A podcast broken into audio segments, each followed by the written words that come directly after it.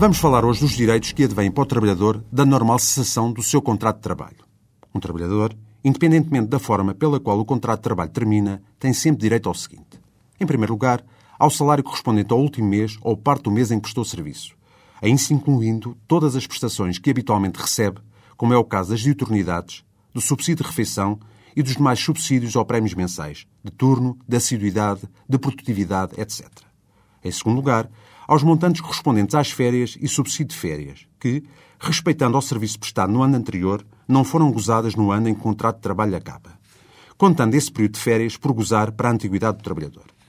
Em terceiro lugar, aos chamados proporcionais das férias, subsídio de férias e subsídio de Natal, que correspondem ao serviço prestado no ano em que o contrato de trabalho termina. A retribuição das férias é igual ao salário que o trabalhador normalmente recebia,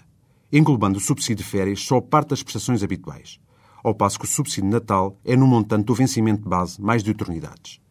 Para além dessas prestações, pode ainda o trabalhador ter outros créditos de natureza laboral a receber da sua entidade empregadora, como retroativos, diuturnidades, trabalho noturno, trabalho extraordinário ou ajudas de custo.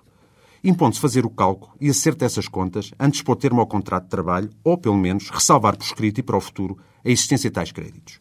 Em algumas formas de cessação do contrato de trabalho, despedimento coletivo, por extinção do posto de trabalho, por inadaptação do trabalhador ou por caducidade dos contratos, com fundamento em alguma das situações legalmente previstas, tem também o trabalhador direito ao recebimento de uma indenização, a lei chama-lhe compensação, de montante e cálculo diversos consoante os casos.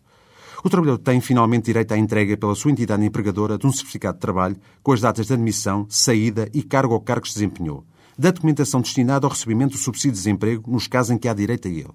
e da declaração em momento oportuno para efeitos de IRS.